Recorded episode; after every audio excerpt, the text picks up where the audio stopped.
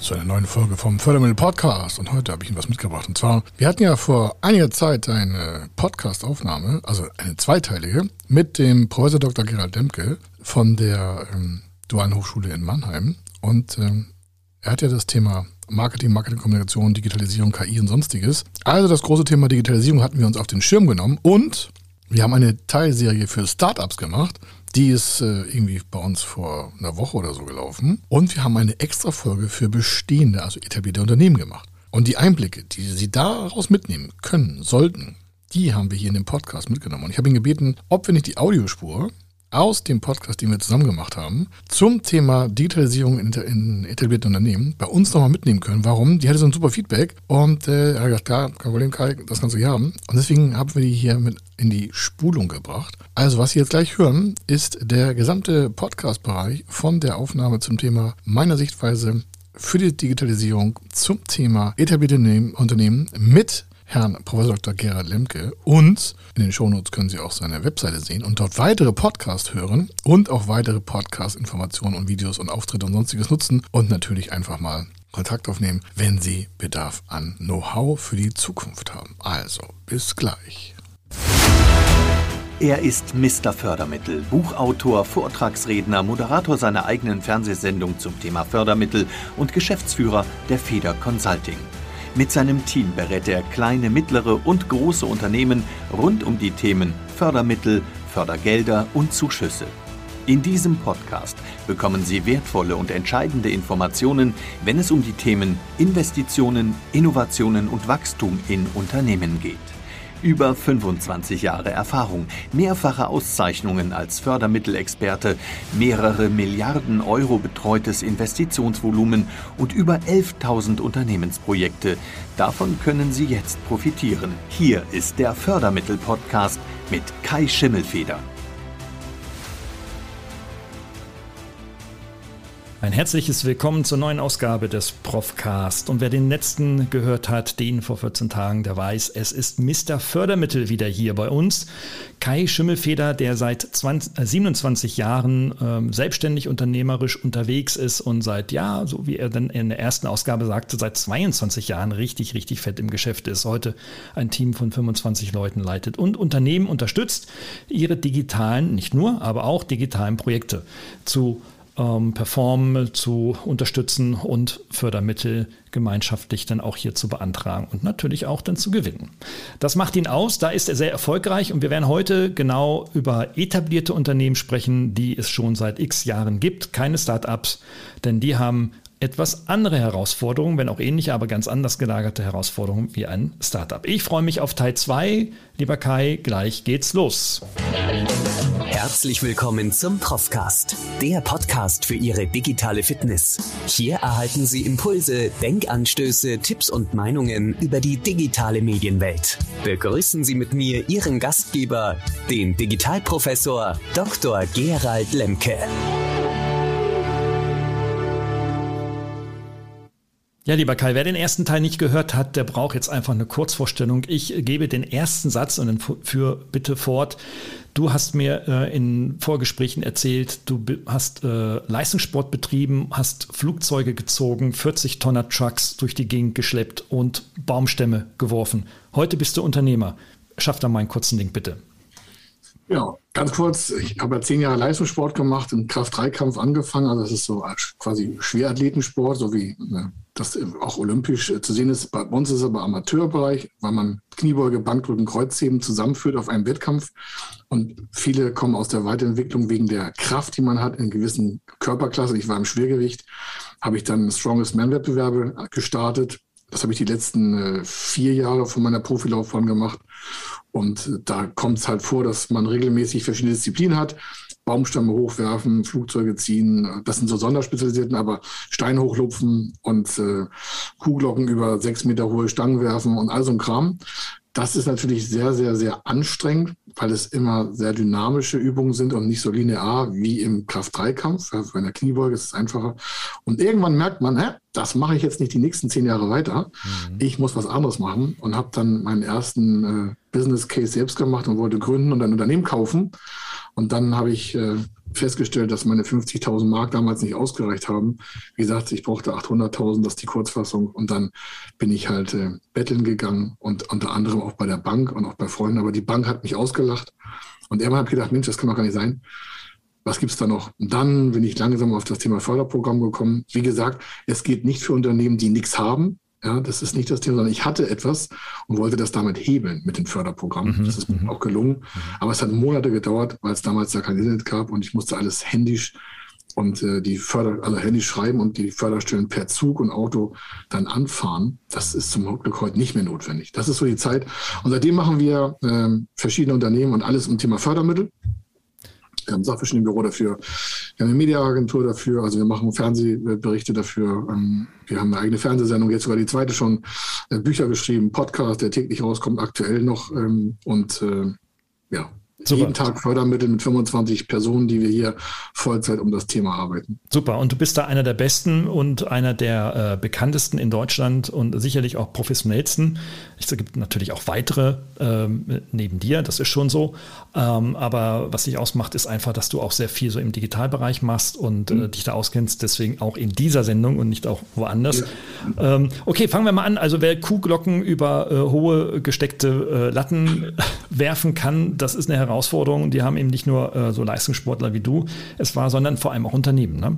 Ja, die, genau. haben, die haben etwas, die haben Eigenkapital in der Regel, die haben äh, äh auch noch Reserven da und ähm, haben nun natürlich in der digitalen Transformation, in der ganz, ganz viel passiert seit Jahren schon, ja. ähm, äh, zahlreiche Herausforderungen. Manche scheinen das ganz gut zu wuppen, ähm, was man den Medien zumindest entnehmen kann und was ich auch aus den Unternehmen, die mir bekannt sind, höre andere wiederum wissen gar nicht, wo sie da anfangen sollen. Ja. Ähm, das ver vergleiche ich so ähnlich, hm, das geht ein Startup auch so, der weiß auch erstmal nicht so, wo er anfangen soll. Aber was mhm. ist der Unterschied zwischen dem Startup und dem Unternehmen? Also ein Unternehmer muss doch einfach sagen, hey, ich kenne meinen Markt, ich kenne meine Kunden, ich kenne meine Produkte und jetzt muss ich doch mich damit beschäftigen, wie skaliere ich das, also wie dupliziere und entwickle das weiter auf neue, weitere Kunden und so weiter. Warum fällt das vielen Unternehmen doch so schwer? Was ist deine Beobachtung? Äh, bei den meisten ist der Schmerz nicht groß genug. Mhm. Also die meisten Unternehmen äh, haben vielleicht ähm, Umsatzveränderungen wegen Vertriebsveränderungen, weil sich der Ver Vertrieb verändert hat, weil halt vielleicht nicht mehr mit fünf Durchschlägen gearbeitet wird, sondern das Ganze vielleicht äh, digital über das iPad läuft oder über eine andere äh, Tablettform oder der Vertrieb intern anders positioniert ist oder die Produktentwicklung anders digitaler gesteuert wird. Aber die meisten Unternehmen die in den letzten gerade zwei Jahren denken, sie werden jetzt digitaler, schließen ja nur auf das auf, was eigentlich schon vor fünf Jahren hätte durch Stauinvestitionen kompensiert werden müssen. Also aktuell hat äh, die, diese ganze gesundheitliche Miserie mit den ganzen Viren da draußen und ganzen äh, Impfgequatsche und Raufen rein. Ich war dankbar, dass wir zum Beispiel hier alle geimpft werden konnten, weil wir digital waren. Ja, das muss man auch so sagen. Mhm. Aber nicht alle Unternehmen sind halt in der Zeit jetzt. Viele sind halt noch in der Vergangenheit das merkst, das ist immer so. Die sagen sich, was soll ich das ändern? Das war schon immer so. Das ist ja so ein Todessatz, ne? Wenn ich das ja. schon höre, dann weiß ich schon, den Unternehmen brauchst du nicht beraten. Mit einer Einstellung, das haben wir schon immer so gemacht, kannst du den Laden abschalten. Ja. Vor zehn Jahren wäre das noch gegangen. Aber in der jetzigen Zeit ist die Geschwindigkeit der Veränderung x-fach höher und die meisten merken das gar nicht. Und die meisten Unternehmen, die jetzt sagen, ja, wir machen jetzt auch in Digitalisierung, die investieren gerade mal so viel Geld, dass sie den Anschluss nicht verlieren. Aber wirkliche, in der Masse, nennenswerte, ähm, marktintensive Einschläge, um zu sagen, wir gehen hier mal auch ins Risiko, wir gehen da mal in die Märkte der Zukunft mit unseren digitalen Bereichen rein und wir ähm, quasi optimieren uns für die Zukunft und nicht nur für die Vergangenheit. Das machen die wenigsten. Und gerade kleine Mittelunternehmen, also so bis 249 Mitarbeiter, und davon haben wir äh, rund 3,3 Millionen Unternehmen in Deutschland rund. Das ist der größte Teil von den 3,6 Millionen Unternehmen, die wir haben. Die sind da gerade mal so, dass sie aktuell die Digitalisierung noch nicht mal alle vollzogen haben. Ich sage mal ein Beispiel. Wer heute keine Online-Meetings halten kann, der hat die letzten zwei Jahre mal will ich das verschlafen. Weil wozu brauchst du noch eine Beratung vor Ort als, als Hauptkern Vertriebsargument, wenn du sagst, ich könnte es auch irgendwie online machen? Mhm. Es geht nicht alles online, noch nicht, gebe ich zu. Aber das, das ist ein Dach, wo der Zocken geht. Und die Unternehmen, die machen das deswegen nicht, weil sie, eingangs gesagt, die meisten haben zu wenig Schmerzen. Die suchen die Lösung und äh, woanders. Oder sie suchen sie gar nicht und sagen, das, Ja? Ich, ich kenne sogar Unternehmen, die hatten wir früher, die waren früher schon altmodisch und die sagen jetzt, ah, wissen Sie, wir investieren hier auch gar nicht mehr. Wir verkaufen irgendwann in den nächsten fünf bis acht Jahren. Da brauchen wir nichts mehr investieren. Ja. Das kann dann der Käufer machen. Ich sage, in fünf bis acht Jahren gibt es ja unser Geschäft ja gar nicht mehr. Wie kommen Sie denn da drauf? Ich sage, in fünf bis acht Jahren, da hat sich die Welt schon dreimal verändert den Satz, den ich auch sehr häufig höre, äh, gerade von den etwas älteren, also ich sage mal Ü60 äh, Inhaber, Geschäftsführern oder Gesellschaftern, ja. die sagen irgendwie so, das machte mein Sohn, Tochter, Enkel oder was auch immer. Ähm, äh, ich fördere das so ein bisschen, aber da kennen die sich besser aus, weil die sind ja mit dem Smartphone irgendwann mal groß geworden. Ähm, deswegen, das ist ein Riesenirrtum. Genau. Das ja. ist ein Riesenirrtum. Ja. Also, weil nur weil jemand irgendwie mit einer Applikation auf seinem Handy umgehen kann, kann er noch lange nicht digitale Prozesse im Unternehmen führen. Ja, exakt. Dankeschön. Das, das, das, will ich, das, das sehe ich ja ganz oft. Also, die, die, eine, nee, das, das könnte ich eine ganze Stunde darüber erzählen, weil wir ja das sehen. Wir sehen ja, ja, gerade so bei Digitalprozessen ist die Frage, warum wollen Sie denn da investieren? Also A in was und B wie viel? Wenn, wir denken ja an größeren Zahlen, so eine Viertelmillion Euro größer sind ja unsere Projekte. Mhm. Wir beraten darunter nicht. Es gibt zwar Lösungen darunter, aber wir wollen das gar nicht haben. Warum? Weil es keinen Impact macht. Eine 80.000 Euro Softwarelösung ist kein Digitalprozess. Mhm. Ein Digitalprozess ist auch was, an, an Sachen zu arbeiten, die vielleicht noch gar nicht mit Lösungen belegt sind. Das heißt, ich muss mir da wirklich mal meine vier Buchstaben Unternehmen bewegen und sagen, Mensch, wie machen wir uns, was machen denn andere? Das ist so ein Tipp, ja. Mhm, mh. Die, die sagen, haben wir schon immer so gemacht, ändern wir nichts mehr, warum auch? Mhm. Schon der falsche Frageansatz, ja, aber nehmen wir die mal weg. Mhm. Jetzt nehmen wir die, die sagen, ja, wir machen was. Dann hast du bei vielen immer, also ungefähr ein Drittel sagen, also es sind aktuelle Studien dazu, auch von der KfW und vom, mhm. vom Institut für Mittelstandsforschung und von verschiedenen Hochschulen, von euch. Ich habe auch schon ganz viele Sachen dazu geschrieben und so. Das Schreiben reicht nicht, das Tun ist es ja, was dann den, den Umgang äh, auch produziert und auch die weitere Wirkung äh, produziert. Die meisten denken, das geht so langsam weiter wie die letzten 30 Jahre. Mhm. Die meisten Unternehmen haben noch nicht verstanden, das sehen wir ja hier, dass sich die Veränderungsgeschwindigkeit, ich glaube mal, verzehnfacht hat und dass Digitalisierung nur ein Werkzeug ist, um in Zukunft eine Zukunftsfähigkeit von Unternehmen und den Arbeitsplätzen überhaupt noch herzustellen.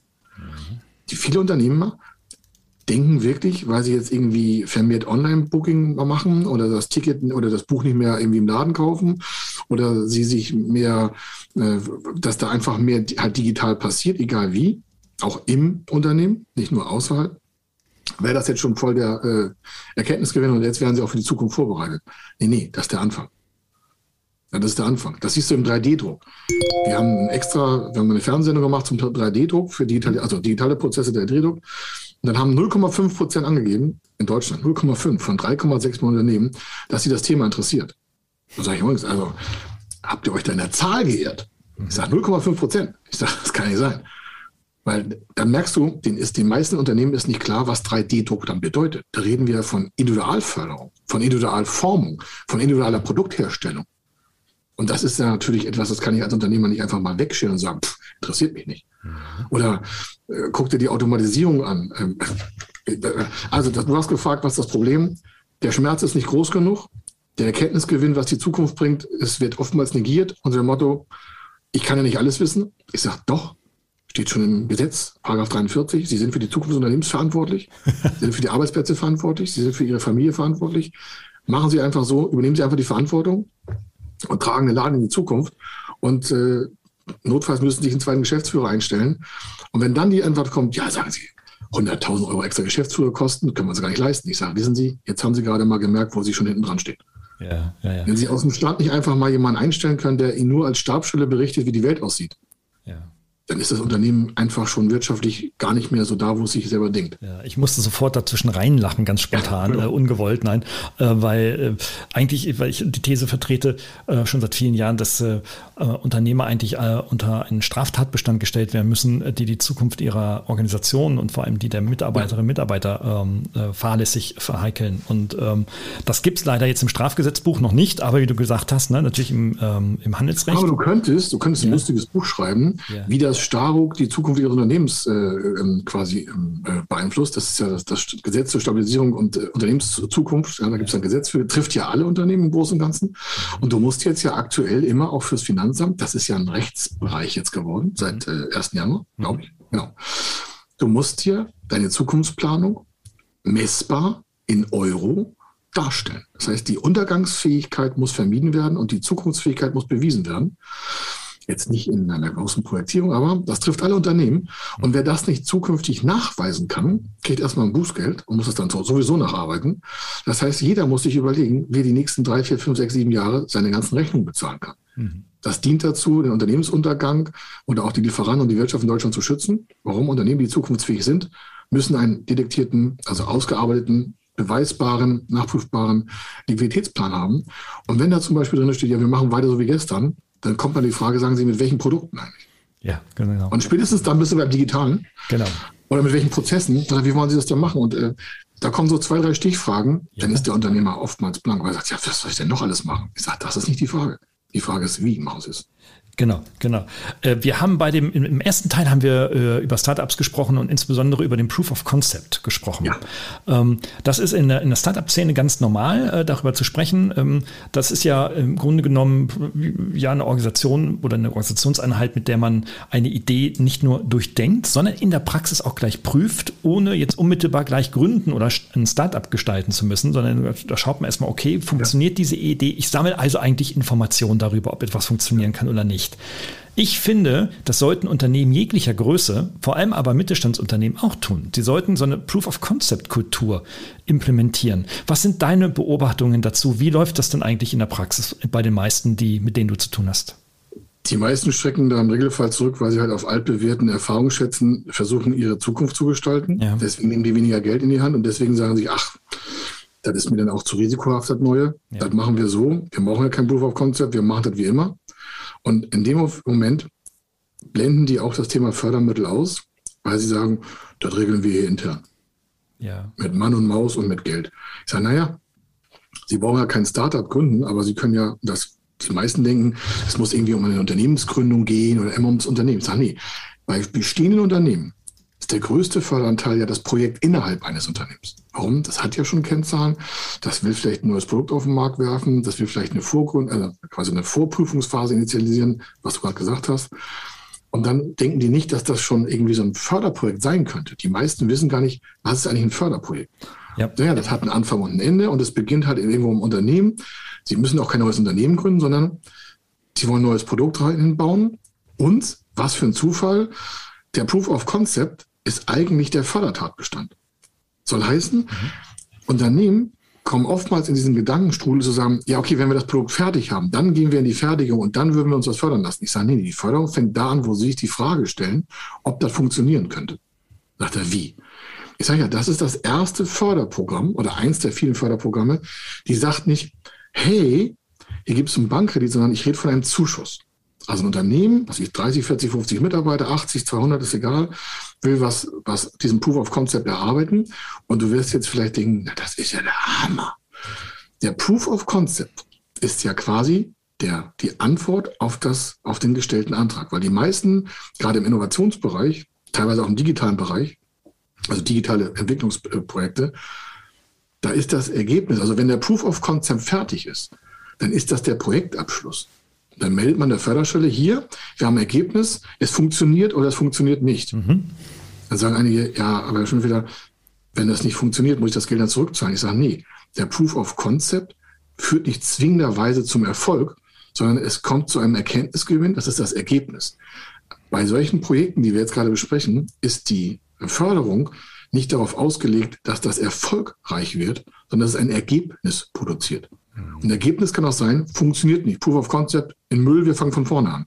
Stelle ich nochmal einen Antrag und kriege wieder Zuschuss. Mhm. Dann sagen, das klingt ja wie im Schlaraffenland. Ich sage, nee, das ist eine Kofinanzierung. Ein Teil davon ist Zuschuss. Stell dir vor, so ein Projekt hat 200.000 Euro, 100.000 Euro, was auch immer. Mhm. Und die Hälfte davon ist Förderung als Zuschuss auf die Personalkosten. Da werden die Personalkosten gefördert. Und dann merkt man schon, ah, da geht es gar nicht ums Unternehmen. Ich sage, doch, das Unternehmen ist der Antragsteller. Aber wenn ich ein Projekt habe, das soll, ich will ein Proof of Concept erstellen, also ich will testen, geht das überhaupt? Mhm. In einem bestimmten Unternehmen. Und sag, wir geben uns da sechs Monate Zeit. Und wir hängen da vier, vier Personen dran, Vollzeit. Dann habe ich vier Personen Vollzeit, mal sechs Monate sind 24 Personenmonate. Also sechs Monate mal vier sind 24. Und die bekommen alle, was ich, 5000 Euro im Monat brutto. Sind da Vollzeit drin. Dann habe ich 120.000 Euro. Davon die Hälfte ist Förderung, sind rund 60.000 Euro. Und die anderen 60 kommen vom Unternehmen. Warum kriegt man so viel Zuschuss? Naja, das Unternehmen hat ja ein Risiko und das wird damit kompensiert. Und am Ende steht nicht, das muss erfolgreich sein, sondern das ist ergebnisoffen. Es ist ergebnisoffen. So was gibt es. So was gibt es. Unfassbar. Das ist extra dafür gedacht. Warum? Es ist ja kein Bankkredit, wo ich sage, ja, ich will eine, ich will eine Gebäudefinanzierung haben. Und wenn das Gebäude fertig ist, kann ich beweisen, das Gebäude ist da. Bei der Innovationsförderung, gerade im digitalen Bereich, also in Kombination der Bereichen, also digitale Innovationsförderung zum Beispiel, da, ist, da steht dann, bitte liefern Sie uns in Ihrem Zeitraum, den wir selber festsetzen. Der Unternehmer legt das alles fest. Er legt den Start fest, das Ende fest, die Leute, den Inhalt, alles selber. Und der sagt, am 30.06. ist es fertig. Da wollen wir fertig sein. Und es ist am 30.06. ist auch fertig mit dem Erkenntnisgewinn. Funktioniert nicht. Dann sagt die Förderstelle, danke fürs Ergebnis, Projekt ist abgeschlossen. Geld können Sie behalten. Dann stellen wir wieder einen Antrag. Warum? Wir haben Erkenntnisgewinne gewonnen. Mhm, mh. Und dann fangen wir mit den neuen Erkenntnisgewinnen an sagen, okay, was hatten wir beim ersten Mal, was war gut, was war schlecht, wir fangen nochmal, wir setzen auf. So, jetzt, um lange Rede, kurzer Sinn. Das verpassen viele Unternehmen. Und da rede ich von Millionen Euros im Jahr, ja. den sie sich aus dem eigenen Cashflow ziehen und dann trotzdem kein erfolgreiches Produkt auf den Markt werfen. Ja. Wie verrückt muss ein Unternehmer sein, auf das Geld zu verzichten? Unfassbar. Wahrscheinlich liegt es an der Unkenntnis, dass es solche, solche Fördermittel gibt. Du hast mich auch erstaunt ja gerade erlebt. Und okay. ähm, vielleicht ist es tatsächlich so, ähm, dass viele Unternehmen gar nicht so wissen, ja, was wird denn jetzt eigentlich gefördert? Ne? Also wenn ich mit ja. Unternehmern spreche, und zwar mit, je älter, umso weniger wissen sie es, aber auch die Jungen wissen es nicht. Äh, die Nachfolgerinnen und Nachfolger beispielsweise von Unternehmern ähm, du sagtest, okay, solche Innovationsprojekte im Bereich der digitalen Transformation werden gefördert. Kann, könnten wir das noch ein bisschen runterbrechen? Was könnten das für Themen sein? Also beispielsweise so etwas wie Kulturentwicklung, Fragestellung, Prozess. Ich mache ein Praxisbeispiel, haben wir betreut. In Mecklenburg-Vorpommern gibt es ein Förderprogramm, da ist der Zuschuss maximal 500.000 Euro mhm. bei einem Projektwert von einer Million Euro. Dann merkt man gleich, okay, es ist eine 50-Prozent-Förderung. Super, erster Erkenntnisgewinn. Was wird da gemacht?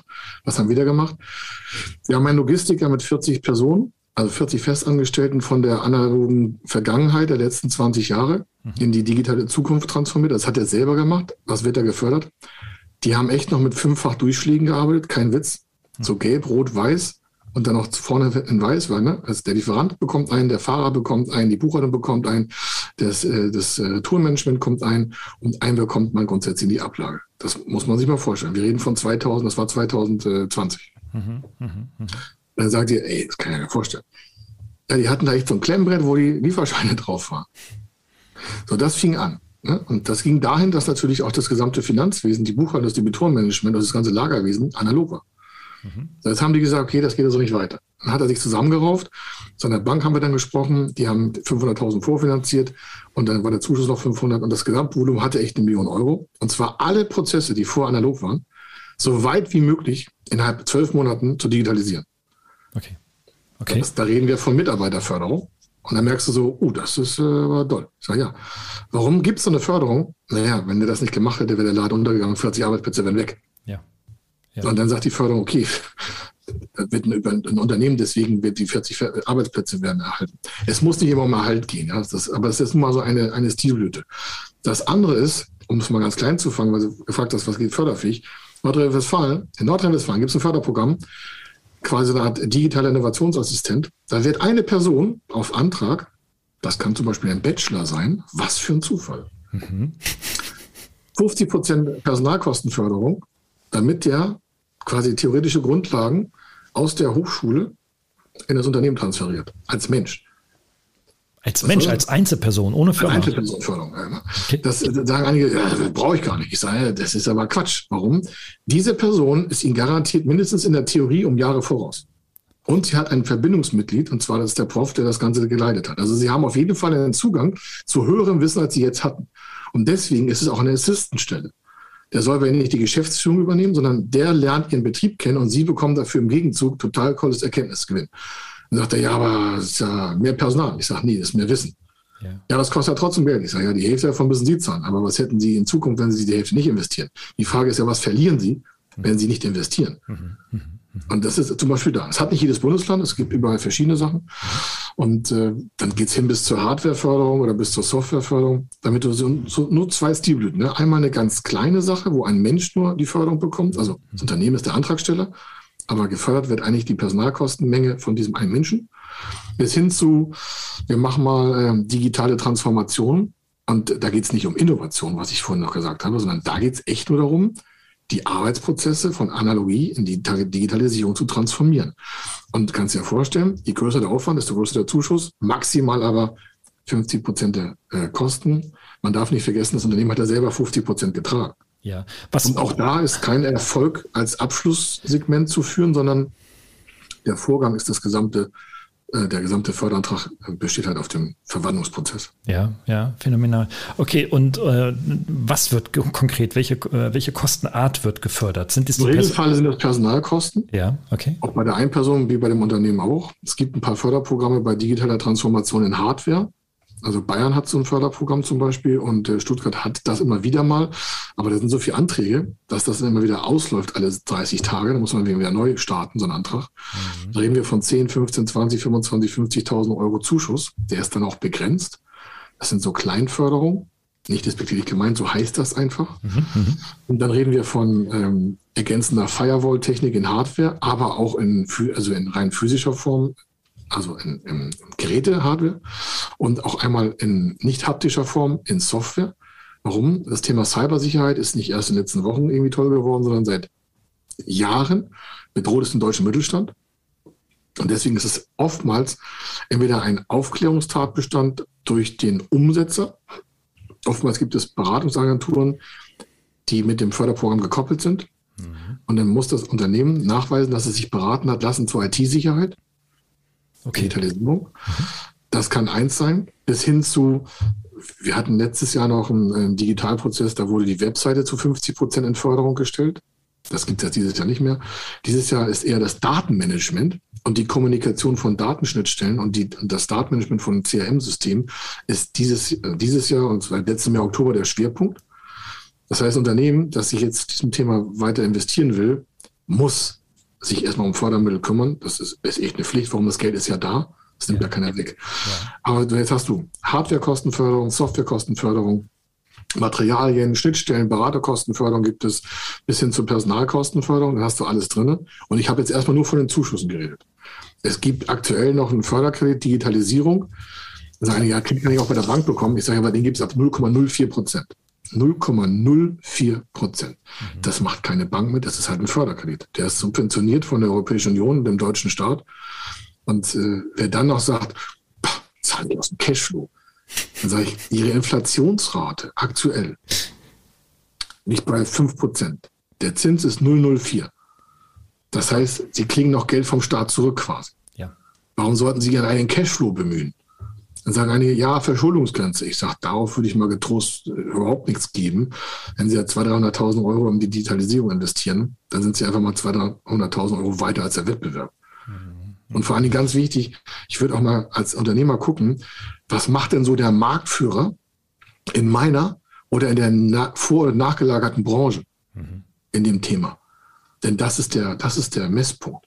Nicht die Mitbewerber, die schlechter sind, wo ich sage, ja, der hat noch gar nichts gemacht. Ich sage, das ist völlig Wurst. Sie müssen dahin investieren, wo die anderen schon sind und dann nochmal zehn Jahre vorausdenken.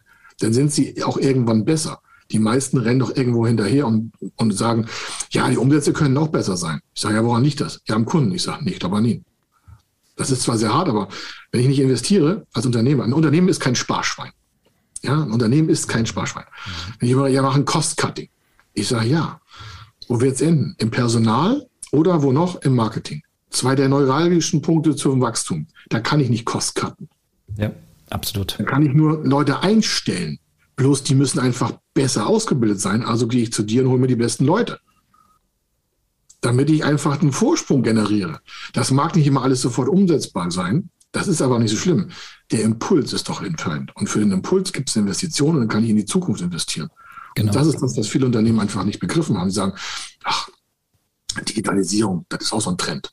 Ich sage, ja, ja, aber der dauert noch 100 Jahre wahrscheinlich. Ja, ja, genau. Und äh, was du sagst, also der Begriff des Impulses ist da so der, das Keyword. Es ist so wichtig, ja. dass ähm, egal in welcher Transformation oder in welcher zukünftigen Entwicklung des Unternehmens man sich bewegt, dass man einfach die Impulse setzt, dass man weiß, okay, in welchem Unternehmensbereich, an welchen Prozessen, an welchen Workflows, an welchen Technologien und vor allem an welchen Mitarbeiterinnen und Mitarbeitern setze ich dann die, setze ich, setze ich Impulse, damit, damit überhaupt erstmal Denken äh, in, in Gang kommt. Größtes Problem, ganz viele Unternehmer kriegen das Denken ihrer Leute nicht in den Griff. Ja, das ist sowieso schwierig, weil die keine Kultur dafür etabliert haben. Genau. Auch so nicht nur die Fehlerkultur, sondern wenn ich im Unternehmen sage, ja, wir wollen äh, zukunftsfähiger werden, wir wollen digitaler werden, irgendwas, ne? Das erste, was zu tun ist, ist, ich benenne eine Person, die ansprechbar für alle Mitarbeiter ist. Und wenn ich tausend Mitarbeiter habe, muss ich halt zehn Personen benennen. Und wenn ich ein Handwerksbetrieb bin, muss ich halt einen benennen oder ein, nee, ist völlig egal, welchen Geschlechts. Mhm. Ich muss das institutionalisieren. Ich muss der, ich muss diesem Thema erstmal einer Person zuordnen. Sonst wird das gar nichts. Es kommt keiner zum Chef und sagt, hey Chef, ich habe eine tolle digitale Information.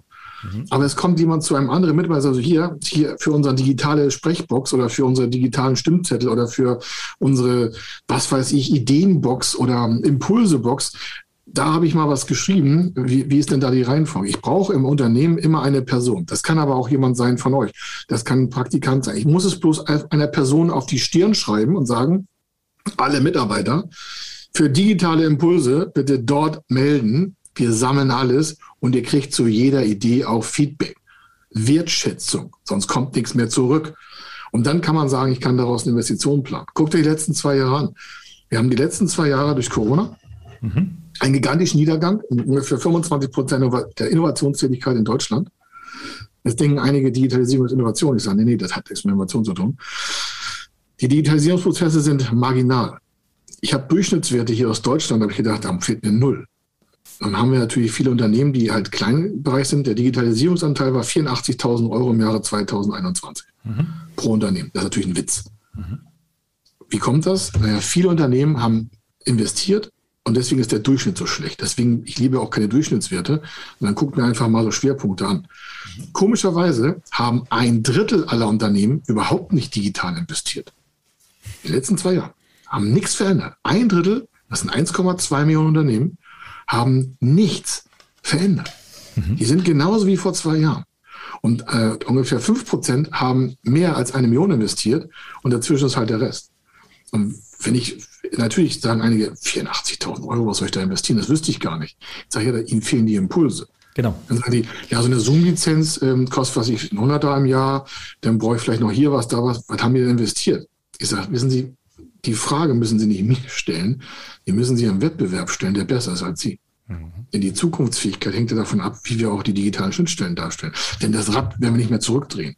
Mhm. Das Rad drehen wir ja nicht mehr so sagen, wir machen jetzt keinen digitalen mehr, wir schalten jetzt die Computer ab, wir machen jetzt wieder das Rechenschiebersystem. Mhm. mhm. Das, das, ist doch gegessen. Also wir brauchen doch gar nicht mehr darüber Absolut. reden. Wir müssen doch noch mehr gute Leute haben, noch mehr neue Arbeitsfelder generieren. Und deswegen gibt es, das ist immer so lustig, es gibt einen Paragraph in Deutschland, Seit 1967, Paragraph 12 Stabilitäts- und Finanzierungsgesetz. Wofür sind Fördergelder gedacht? Für Wachstum, Betriebserhaltung und Zukunft. Das sind die drei Fördertatbestände grundsätzlich. Ja? Und wenn ich sage, das erste Wort Wachstum heißt es, okay, das hat nichts mit der Vergangenheit zu tun, weil Wachstum liegt in der Zukunft. Ich muss es jetzt initialisieren, damit ich in Zukunft die guten Arbeitsplätze weiter behalten kann. Mhm, mh, mh. Und dafür gibt es wieder Gelder in Form von Beteiligungskapital von Förderstellen, ähm, von Zuschüssen, von, von Förderkrediten, von, von tausend Sachen. Also es kann nicht daran liegen, dass es keine Ideen für Investitionen gibt. Mhm. Ähm, da sind wir uns völlig einig. Ähm, wird in Unternehmen teilweise zumindest von den Top-Entscheidern äh, hier und da anders gesehen. Ne? Und von mindestens 50 Prozent, wahrscheinlich eher mehr, 60 Prozent. Und sind die Datenlagen immer sehr, sehr unterschiedlich, ja, je nachdem, ja. welche Großberatung das gerade erhebt. Aber ähm, in der Tat äh, wird das sehr unterschiedlich gesehen. Viele sagen, ähm, von denen, die sagen, nee, will ich nichts machen. Naja, also wenn ich was mache, dann, dann aber nur an so einem kleinen Schräubchen. Ja, also beispielsweise, ja, ich ja. kaufe dann einfach mal einen neuen Computer oder sowas. Oder äh, wie, wie, wie du willst digitalisieren im Marketing. Äh, hier kriegst du ein Samsung-Tablet, um mal auch eine andere Marke zu ja, nennen. Sowas. Cool. Und dann freut sich der natürlich äh, aus individuellen Bedürfnissen, ja, aber äh, ja. Der, der, der macht damit jetzt keine datengestützten äh, Marketingkampagnen ja, für sowas. So. Das ist das große Problem. Man dreht an kleinen Schräubchen. Auf der anderen Seite denken viele andere Unternehmer, Entscheider natürlich, ah, jetzt müssen wir ein großes Rad drehen und schrecken davor zurück. Gibt es da eine Wahrheit in der Mitte? Wie das häufig so im Leben ist. Äh, ja, klar, da gibt es immer was Lustiges. Zu einer Sache, wie viel ähm, kann der Unternehmer an Schmerz ertragen, entweder den er jetzt schon hat und die ganze Zeit mitschleppt oder den er in der Zukunft zu erwarten hat. Dazu muss ich natürlich als Geschäftsführer oder als Vorstand oder als Geschäftsführungsleitung oder als Vorstandsteam das Erste, was du brauchst im Unternehmen, und das ist leider das größte Manko, Geschäftsführer ohne Profilneurose wenn der natürlich sich nichts sagen lässt Und wenn der nichts zulässt, da können wir noch Ideen, also dann kann die Mitarbeiter tolle Ideen haben, da kann deine, deine ganzen Absolventen können da tolle Erkenntnisgewinne übertragen, Transformationsprozesse anschieben, da können wir alle tolle Bücher schreiben.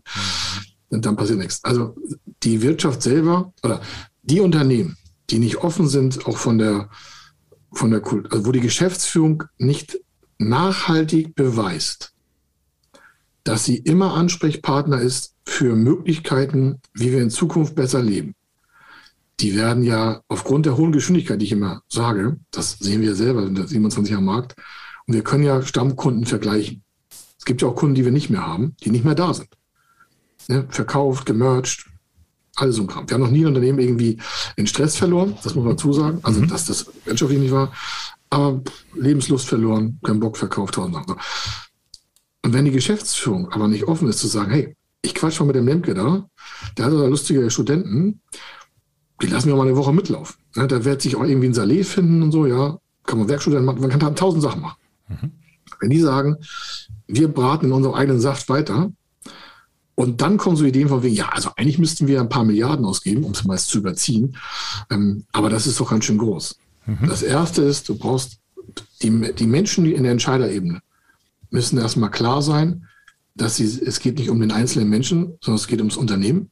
Da fällt bei vielen schon die Klappe. Mhm. Auch bei Inhaberunternehmen, das ist ganz schlimm so, weil die sagen, ich bin das Unternehmen, ich sage nicht, ich bin das Unternehmen. Wenn die Idee nicht groß genug ist, also größer als der Mensch selber, ist das Unternehmen irgendwann tot. Weil du hast nichts mehr, wo Menschen nachfolgen. Mhm. Das kann ich sagen aus der Erfahrung. Also wenn die Menschen nur dem, dem, dem Chef folgen, dann ist das schon schwierig. Das sieht man bei.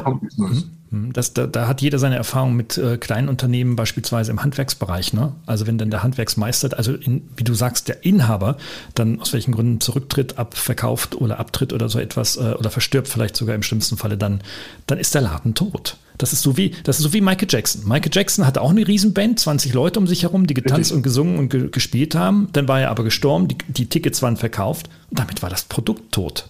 Ja, ich hatte die letzten Karten, die hat meine Frau damals für London das Konzert gehabt und wir genau. konnten nicht mehr, weil er schon gestorben war. Er hat mich maßlos, nicht früher hingefahren zu sein, aber ist halt so.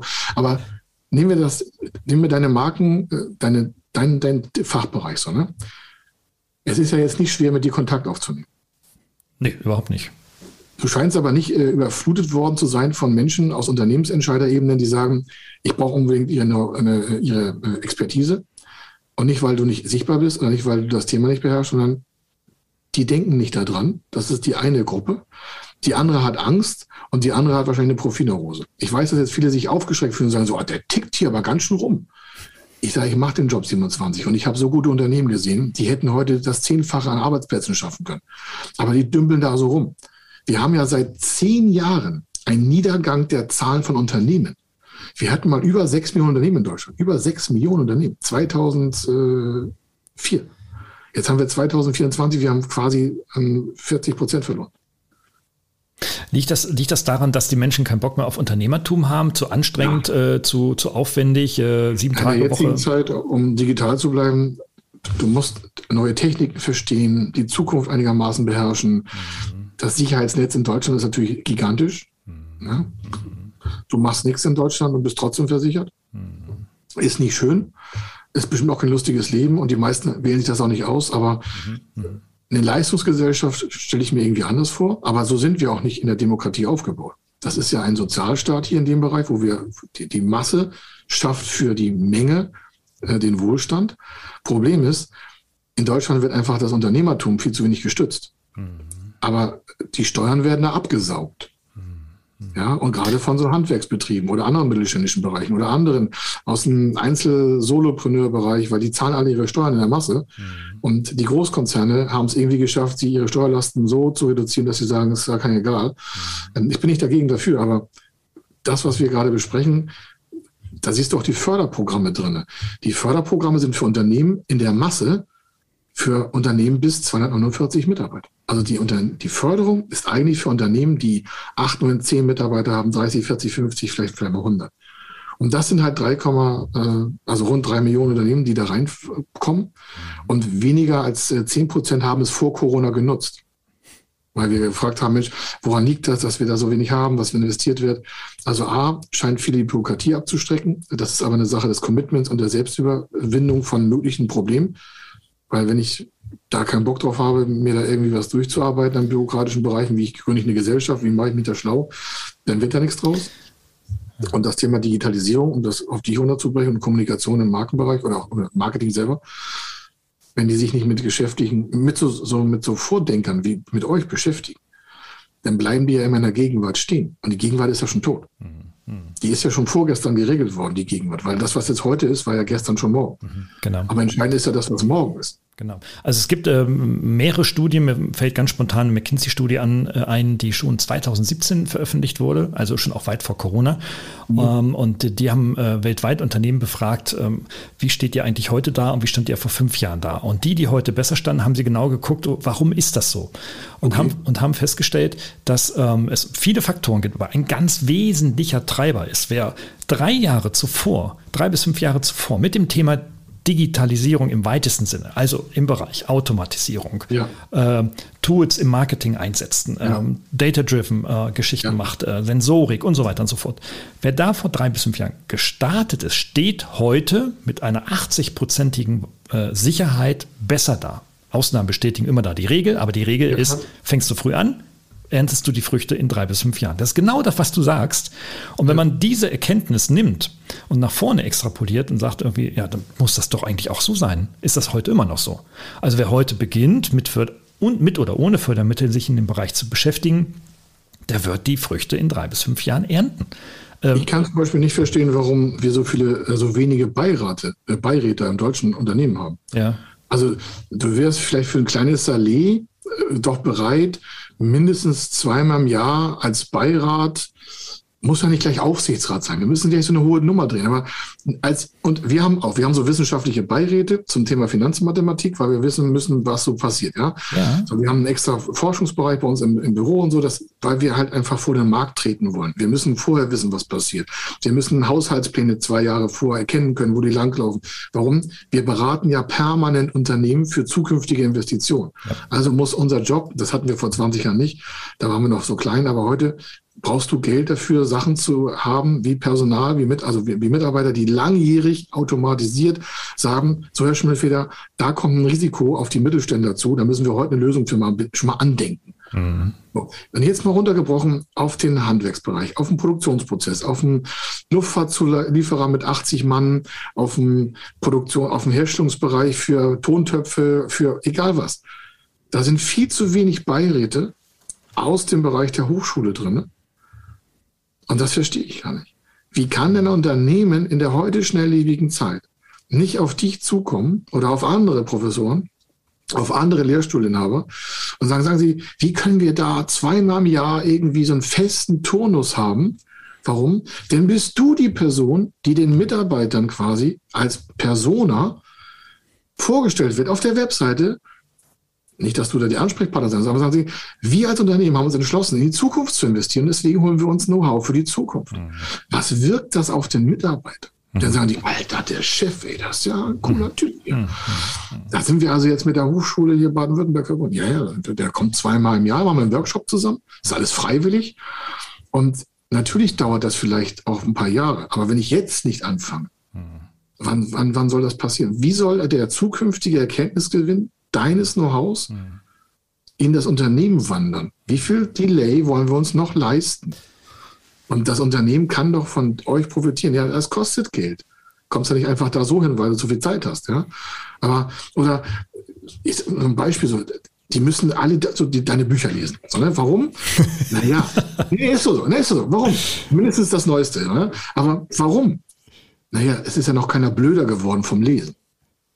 Ja, in der Tat, ja. Und ein Unternehmer, der nicht regelmäßig Fachbücher liest, auch aus anderen Bereichen, die müssen vielleicht nichts mit dir zu tun, aber du bringst ja als Mensch so viel auch Erkenntnisgewinne mit und Lebenserfahrung. Aber können der Stunde, aber ja. ich empfehle immer, können sich bitte mal jemand, also eine neutrale Beiratsposition mit drei, vier Leuten oder auch nur mit einem, ist mir völlig egal.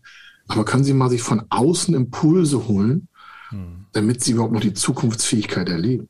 In welcher, in welcher Organisation auch immer, Kai. Also vielen Dank jetzt für diese Steilvorlage, ja. Also ja, die, bitte, so. bitte mich jetzt nicht alle anrufen. So viel Zeit habe ich nicht.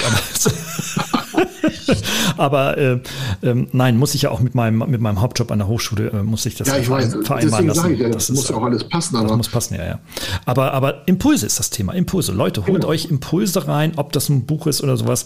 Weißt du, ich mache das ja auch so. Ganz konkret. Bücher schreibe ich nicht, weil ich Langeweile habe. Bücher schreiben ist das Aufwendigste. Neben Forschungsanträge zu schreiben, das Aufwendigste, ja. was es gibt. Ähm, eigentlich müsste man das als allerletztes machen. Ich mache es aber zuvorderst, weil die Entscheider, die über die Impulse im Unternehmen ähm, zu entscheiden haben und die auch reinbringen, die lesen nun mal noch Bücher, beziehungsweise die kaufen sie wenigstens ja, noch. Ja. Ja, also meine Studis kaufen das nicht, ne? die lesen was anderes ähm, oder wollen das E-Book haben. Ähm, und für andere machst du halt dann irgendwo, was weiß denn ich, äh, einen Instagram-Kanal, von mir aus einen TikTok-Kanal und sagst und lieferst da die Impulse rein. Leute, bewegt euch da in diese Kanäle hinein also es gibt nichts, was man in Deutschland nicht nachlesen oder sich nicht äh, äh, begeistern äh, kann. Ja? Und äh, das ist das, was du sagst, Kai. Aber das ist, das ist ja jetzt eine, eine Forderung. So, ne? Also haben wir selber so etwas, weil ich das äh, wichtig finde. Es hebt uns auch technisch nach vorne und macht eine Distanz zum Rest des Marktes in Europa und der Welt. Mhm. Wir arbeiten international, da muss ich mich auch global ein bisschen, also jedenfalls adaptieren. Ich muss nicht alles haben, aber ich muss es wissen, wo es ist. Mhm. Wir haben YouTube-Kanal, wir haben Podcasts, wir haben, da ist so viel Material. Die Leute sagen, sagen Sie, warum machen Sie das eigentlich? Das kostet ja gar nichts. Das ist ja alles gebührenfrei. Ich sage, ja, wenn Sie sich darauf schalten und sagen, Mensch, das und das Thema, das ist ja genau meins. Ja? Weil wir haben so Themenvideos und Zuschauer, alles nur zum Thema Fördermittel. Dann ist der A vorgeprägt. Das heißt, er hat schon so ein Prime zu uns so einen Rahmen und wir können über das Thema sofort reden. Das heißt, er hat sich einen Impuls geholt, weil wir ja immer zukünftige Themen darstellen oder auch Gegenwartsthemen, die für die Zukunft entscheidend sind, zum Thema Fördermittel. Wie kann man das machen? Wie kann die Finanzierung aussehen? Wie ist die Struktur? Wir nennen ja auch Förderstellen. Also wir sind ja sehr, sehr offen. Warum? Ja, weil der Vorgang sehr komplex ist. Und wenn wir das vereinfachen können, dann machen wir das. Das ist ja unser Job. Wir kümmern uns darum, dass das Unternehmen das erfolgreich umsetzen kann. Und das, was ich sage, so mit dem Beirat, das kann auch ein Kanal sein bei YouTube oder bei TikTok oder whatever. Mhm, genau. Hauptsache das Unternehmen holt sich externes Know-how, egal in welcher Form, durch dich, durch Studenten gefördert, durch nicht, durch, durch YouTube. Ich brauche aber eine feste Zeit im Unternehmen, die pflichtmäßig einer aus der Geschäftsleitung, mhm. nur da entsteht doch die Zukunft. Mhm der muss sich damit jede Woche mindestens eine Stunde beschäftigen. Entweder durch Lesen oder durch Fortbildung oder durch mhm. Netze oder Erfahrungsgruppen mit Professoren, whatever. Wie kommt denn das Unternehmen in die Zukunft, wenn ich nicht mit den Menschen rede, die in der Zukunft schon denken? Mhm. Naja, in der Tat, in der Tat, ja. Aber da ist die Förderung. Die Förderung wird nicht begeben so, ah, hallo Herr Mustermann, Frau Mustermann, was wollen Sie denn da machen? Ja, also wir haben vor, eine Dampfmaschine zu entwickeln. Mhm. Und äh, wir haben das mal gelesen vor 100 Jahren, dass das ein tolles Ding wäre. Ja, das mit der Dampfmaschine ist schon vorbei. Ähm, wie sieht es denn so mit ähm, Brennstoffzelle aus? Oh, was ist das? Okay, sind so weit weg. Soll heißen, wenn ich überhaupt nicht äh, up to date bin, mhm. dann weiß ich ja auch gar nicht, wie die Zukunft, wo wir überhaupt schon stehen, vom Trend her. Also, was betrifft mich in meiner Branche? Und dann investiere ich da vorher rein als Geschäftsführer, egal in welchem Bereich. Und deswegen gibt es die Förderung. Genau. Die gibt es ja deswegen, um die Investition, die vielleicht nicht sofort schon greift und nicht sofort zum Erfolg führt in den nächsten ein, zwei Tagen, dass die überhaupt investiert werden kann. Jetzt, jetzt hat, Jetzt hast du, Kai, lieber Kai, nochmal ganz viel ja. über auch äh, mögliche Kanäle und Informations- und Impulskanäle gesprochen. Ähm, Gerade so in der Beraterbranche oder in der Trainer-Coach-Branche ist das ja sehr, sehr geprägt wo in den letzten zwei Jahren, dass ganz viele ihren YouTube-Kanal und ähnliches aufgemacht haben. Mhm. Gibt es für diese KMUs auch Fördermittel? um sich beispielsweise medial oder multimedial ähm, äh, zukunftsfähig aufzustellen? Weil das ist ja Zukunft. Ja, das ist bloß allgemeingut schon geworden. Ja. Und äh, du kriegst keine Förderung zu sagen, ich mache jetzt einen YouTube-Kanal auf. Mhm. Ähm, das ist es nicht, weil, weil was, da brauchst du kein Geld für. Du brauchst für den Content das Geld, ne? Genau. Videoproduktion vielleicht. Ähm, das wird schwierig, das gibt es wirklich in Kleinstmengen, aber so, ich sag mal, so, so gering, dass sich der Aufwand der Antragstellung schon fast nicht mehr lohnt, weil der Aufwand, wir haben einen Kunden, der hat einen Kanal hochgefahren, das hat, er da eine Viertelmillion reingesteckt.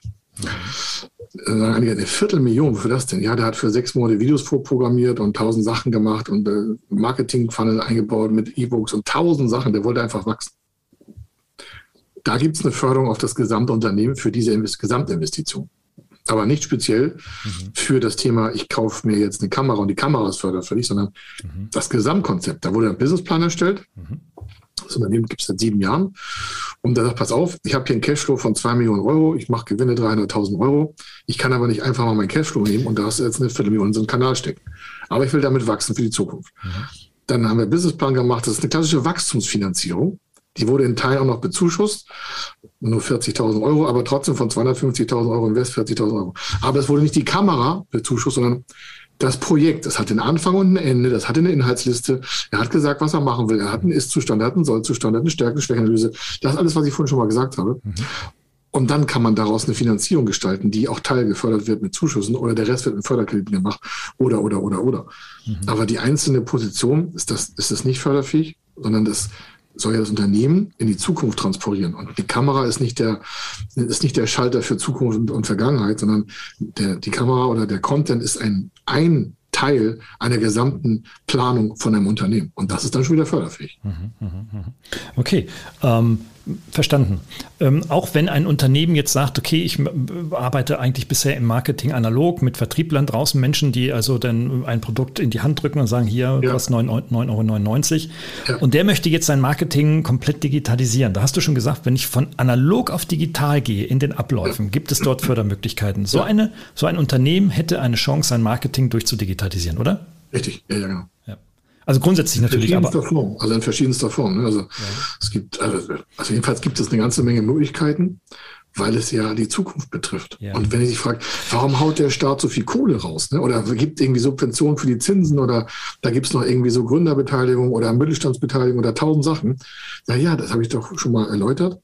Wenn nicht investiert wird in den Unternehmen, gibt es ja genügend Studien, dann verlassen die den Markt. Ja. Wenn die den Markt verlassen, gehen Arbeitsplätze unter. Und vor allen Dingen werden keine neuen Arbeitsfelder geschaffen von Unternehmen, die nicht mehr da sind. Und dann würde man es eigentlich nur noch quasi dem Markt überlassen. Das denken zwar auch einige in der Politik, der Markt weckt das Regeln, aber ich glaube, das haben wir jetzt alle verstanden, der Markt regelt gar nichts von alleine. Wenn ich das von außen nicht irgendwie ein bisschen supporte, dann kann ich das nicht treiben in die richtige Richtung. Mhm. Und das ist, wie mal ganz einfach gesprochen, die, der, die, die Möhre vor dem Esel, wobei der Esel jetzt nicht despektierlich gemeint ist Unternehmer, aber ich muss eine Richtung vorgeben in der Wirtschaft, denn sieht das ja gesamtpolitisch und wir wollen ja alle gesellschaftlich ordentlich leben. Mhm. Mhm. Also brauche ich Arbeitsplätze, die auch in der Zukunft fähig sind, überhaupt Bestand zu haben, um was zu produzieren, was das Unternehmen in Umsatz bringen kann. Mhm. Also gibt es Förderung. Das hat immer was mit Zukunftsfähigkeit zu tun. Und das ist mittlerweile parteiunabhängig, also auch farbenunabhängig. Ja. Ne? Das war ja vor 100 Jahren noch anders. Da gab es den Streit ja. zwischen Keynes und, und, äh, und, äh, und so äh, Marktliberalisten, die sagten, okay, also wie viel, wie viel Staat muss, äh, muss sich da engagieren, ja. damit da überhaupt etwas passiert. Ne? Also man kann wirklich in den letzten 50 Jahren in Deutschland sehen, dass es völlig unabhängig von der Regierung ist. Ne? Mal, mal, eine Milliarde mehr, mal eine Milliarde weniger, aber der Trend geht, bleibt in derselben Richtung.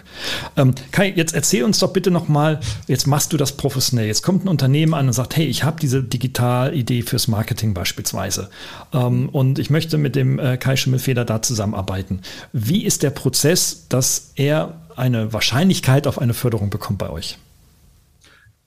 Wenn wir das Projekt annehmen, ist die 100 Prozent, weil sonst, machen, sonst übernehmen wir das Projekt nicht. Okay. Das hat was damit zu tun, dass wir zwar in verschiedenen also wir haben kein Stundenhonorar. Wir haben so ein, Zwei-Stufen-Modell beim, beim Thema Förderung. Wir haben mehrere Produkte, aber wenn du gerade das Thema Fördermittelberatung ansprichst, wir haben vorne einen gebührenfreien Fördermitteltest, den kann man erreichen unter fördermittel-testen.de. Das ist eine Webseite, kommt man direkt auf bei uns auf so ein Formular. Kann man runterladen, ausfüllen, zurückschicken. Das ist extra so geplant. Das nur nochmal als Hänger, dass einige sagen, ja, ja, der spricht ja von Digitalisierung. Warum kann ich das Formular nicht auf der Webseite ausfüllen? Nee, ist Ernsthaftigkeit. Ich kann dir, das ist echt so. Die sollen das PDF runterladen und es selber ausfüllen, per Hand. Da ist es genau gewollt. Nur, dass sich jemand nicht aufregt. Aha. Warum? Das macht Aufwand. Und wir können ja auch vom Tisch nicht entscheiden, ist das eine ernsthafte Anfrage. Das klingt jetzt sehr hart, aber wir können sofort erkennen, wenn das nicht ordentlich ausgefüllt ist, ist das Ding sowieso ein Flop. Okay. So, da wird nicht viel abgefragt. Das dauert fünf Minuten, ist es ausgefüllt. Also dann kommt es zu uns, dann checken wir das erstmal auf Fördermittel ab. Das ist noch alles gebührenfrei. Da ist noch keine Beauftragung, noch gar nichts. Und der Kunde kriegt ein, kriegt ein Ergebnis zurück, gebührenfrei. Mhm, mh, mh. Und dann sagt er, coole Sache, da brauche ich jetzt mehr Details für. Und dann würden wir erst in einer Art Workshop oder in so einer Erstberatung in im Detail reingehen. Und jetzt zum Ende, wir gucken ja immer das Ende an. Schon wenn der uns das vorne schickt, gucken wir uns das Ende an, wie wir das aussehen. Und da wir am Ende sehr hoch auf Erfolgshonorar arbeiten, heißt, wenn Projekt X kostet, dann kriegen wir vielleicht 10, 15 Prozent vorab nur. Und den Rest fahren wir auf unser Risiko. Wir finanzieren das quasi alles vor. Dazu muss ich aber genau wissen, ob das vorne ernsthaft war und B, ob der das überhaupt machen kann und will. Und was es für ihn bedeutet. Mhm. Und das ist der Prozess. Deswegen wir fragen wir vorne immer schon, sagen Sie, wie sieht denn das aus, wenn es fertig ist? Mhm. Und sagt, ja, das weiß ich nicht. Das ist schwierig. Warum? Das fragt auch eine Förderstelle. Egal was, ob bei einer Bank, bei einer Förderkreditstelle, bei einer Zuschussstelle, bei der Projektförderstelle, bei der EU, in Deutschland, in der Gemeinde, völlig egal. Die haben eigentlich immer die gleichen Fragen, die wir auch haben. Die wollen per Tisch eine Entscheidung treffen. Und da muss man wissen, diese ganzen Förderstellen haben nur eine große Angst, dass deren vorgesetzte Förderstelle sagt, die hätten falsch entschieden. Ja, ja. Das kann man schon mal sich vorstellen. Also das heißt, ich gebe es einer Person, die Angst hat, dass das falsch beantragt wurde. Deswegen muss man das halt sauber machen. Deswegen denken wir vom Ende her aus. Und das ist so der Vorgang. Du hast gefragt, wie das geht. Vorne anfragen, kriegen Sie erstes Ergebnis, können sich entscheiden, haben sie Bock auf uns, haben sie nicht Bock auf uns, wollen sie es umsetzen, coole Sache, machen wir gerne, hauen wir richtig rein. Und dann übernehmen wir alles. Wir kümmern uns sogar lebenslang um das Projekt. Weil viele ja sagen, ja, dann nach dem Projekt, dann habe ich immer so viel Aufwand gehabt und so viele Fragen von der Förderschule, habe ich voll Angst gehabt. Ich sage, bei uns ist kein Problem. Solange Sie bei uns Kunde sind, ja, mit diesem Projekt, kriegen Sie lebenslang ohne Gebühren unsere Beratung hinten drauf zu. Damit Sie überhaupt keinen Stress haben und damit keiner sagen kann, ja, das mit der Bürokratie, das ist ja ganz schrecklich. Ich sage, nee, das haben sie bei uns nicht. Sie können also bei uns sagen, Mist, die Ausrede greift jetzt auch nicht mehr, weil die machen das auch noch für mich. Und dann merkst du, kommt so, eine, so, eine, so ein Filter, so ein, so ein Funnel, dann kannst du nur noch sagen, ja, dann, dann machen wir das jetzt auch. Mhm. Weil es sind alle Risiken weg. Mhm. Mhm. Und du sagst so, wie ist das? Weil wir fassen es nur an, weil wir ja hinten geguckt haben, wird es vorne, wenn es vorne gut aussieht, gucken wir, wird es hinten gut aussehen. Mhm. Wenn es hinten noch gut aussieht, dann sagen wir, hey, cool, dann machen wir das gerne für Sie, weil Sie haben dann auch Erfolg mit uns. Ja. Weil das weiß der Anfrage ja nicht. Und deswegen ist das für uns ein sehr digitaler Prozess hier bei uns. Das ist total digital. Front sind wir händisch, weil wir mit Menschen arbeiten. Mhm. Und die Entscheider wollen nicht irgendwie alles per PDF machen, sondern die wollen schon ein Face sehen. Wir haben ja neun Projektableitungen hier und mhm. die kriegen immer einen speziellen Ansprechpartner. One Face to the Customer in einem Projekt, damit der auch das Vertrauen hat, mit uns alles zu sagen, was ihn so bewegt. Wir wollen ja wissen, wie es dem geht. Warum? Das hat ja Einfluss. Mhm. Das ist sein Antrieb, sein Tagesrhythmus. Er hat äh, irgendwie Krieg im Kopf, weil Kind ist krank, äh, Hund ist krank, äh, Mitarbeiter gekündigt, keine Mitarbeiter da, Rohstoff fehlt, Lieferkettengesetz, ja. tausend Sachen. Und das wollen wir wissen, damit wir sagen, hey, können wir da vielleicht helfen? Ja. Weil wir haben ja schon ein paar tausend Unternehmen beraten und haben ein riesen Netzwerk. Absolut. So, also das ist so der Punkt. Vorne okay. immer weiter mit dem Ministeriumsmodell und dann geht der Rest wie von Butter. Okay, super. Also, äh, ich kann, ich, du hast, du hast gesagt, hey, Lifelong Consulting, ja, auch möglich, ne? wenn ihr ein Projekt angenommen habt, äh, begleitet ihr das auch und ähm, äh, jetzt kenne ich, habe ich solche Erfahrungen mit euch jetzt noch nicht gemacht, äh, so lifelong, ähm, ja. aber ähm, hey, ein bisschen jung, ne? aber ja, ein bisschen jung, ne? Aber äh, wir kommen beide aus Deutschland und wenn ein Norddeutscher das sagt, dann äh, steht das auch, ja. Das ist anders als in anderen Regionen ja. dieser, dieser Republik. Also möchte ich darauf einfach nochmal verweisen, den Kontakt aufzunehmen und über fördermitteltesten.de dann einfach mal das Formular runterzuladen und äh, ja, und gucken, was geht. Hey, genau so, ja. ja das äh, so, so machen wir das auch. Lieber Kai, ich danke dir ähm, für diese erneute Stunde, die du investiert hast. Äh, du könntest jetzt Fördermittel äh, ranreißen in dieser Zeit auch, aber du bist, du lebst für deine, für deine Thematik. Ähm, und ich danke dir für diese wirklich sehr, sehr kurzweilige, wie ich persönlich finde, inhaltlich kurzweilige äh, Darstellung, ähm, was Unternehmen daran hindert und welche Möglichkeiten sie haben, über diese Hindernisse äh, hinab oder hinüber zu springen. Genauso äh, wie du Kuhglocken äh, seinerzeit vor 30 Jahren äh, über eine Stange geworfen hast. Also in das dem stimmt. Sinne, herzlichen Dank, lieber Kai. Und liebe Leute, nehmt Kontakt auf, guckt euch die Homepage an. Ähm, ihr habt in den Show Notes alle Kontaktmöglichkeiten, die man braucht, um hier in Kommunikation zu treten. Vielen Dank, Kai. Wenn Sie wissen wollen, ob Ihre geplanten Investitionen förderfähig sind und wie Sie zu den richtigen Förderprogrammen kommen, dann gehen Sie auf die Website www.fördermittel-testen.de. Dort können Sie Ihre Projektdaten an das Team von Feder Consulting übermitteln und erhalten dann ein Ergebnis zu den möglichen Förderprogrammen gesendet. Viel Erfolg und eine gute Zukunft.